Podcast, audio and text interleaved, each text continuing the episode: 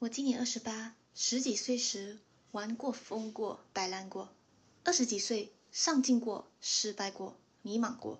现在年近三十的我，接受自己的普通，然后全力以赴的出众。二十八岁发现，不管是人际关系、职业规划，还是感情上的烦恼，原来跨越国度和年龄，这个世界上有这么多人都面对类似的问题。以前的我觉得，人生过了二十五岁以后，就是无尽的工作。随之而来的是更多的责任和负担。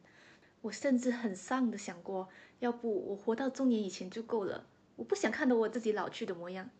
现在想起，想和自己说声对不起，是我肤浅了。或许让人成熟的从来不是时间，而是经历和反思。第一份正职，我在职场上承受的压力，不知道算不算多。他们告诉我，只有不停的奋斗才有未来。我的不成功，只是因为我还不够努力。即使我加班到凌晨四五点，即使我为了竞争职位而错过了亲人的生日，在他们眼中，我也只不过是资本里的打工人。后来，我放弃了所谓的职场阶梯，花了将近一年的时间才明白过来，我的价值不能被外在条件定义。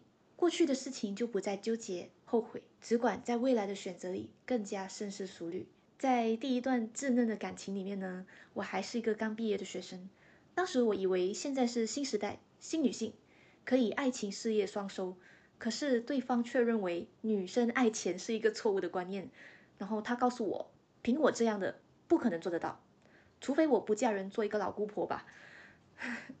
后来有幸遇见了对的人，现在的他开朗、开明、温暖，他也支持我变成更好的自己。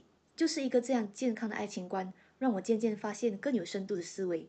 或许当一个女生努力提升自己、了解自己的时候，也就会遇见接受你一切好坏的那个人。第一次健康出现了问题，生理期不正常，很久都不来姨妈。我突然发现，这二十几年来，我真的是亏待了这副身体。我的生活重心里从此多了一个任务，就是强身健体，开始规律的运动，适当的吃保健品，不随便熬夜。人生是很随机的，下一秒钟可能你的人生就会发生了改变。我们会不停的迷茫，然后再不停的找到方向。这里没有标准答案，不能告诉你一个二十八岁该怎么生活。可是我们可以一起变成最出众的自己，然后和二零二三说一句：你好，欢迎你来。谢谢你收听我的频道，这是维他命 C C，天天补充你的正能量。希望你今天过得更好。下次再来哦，拜拜。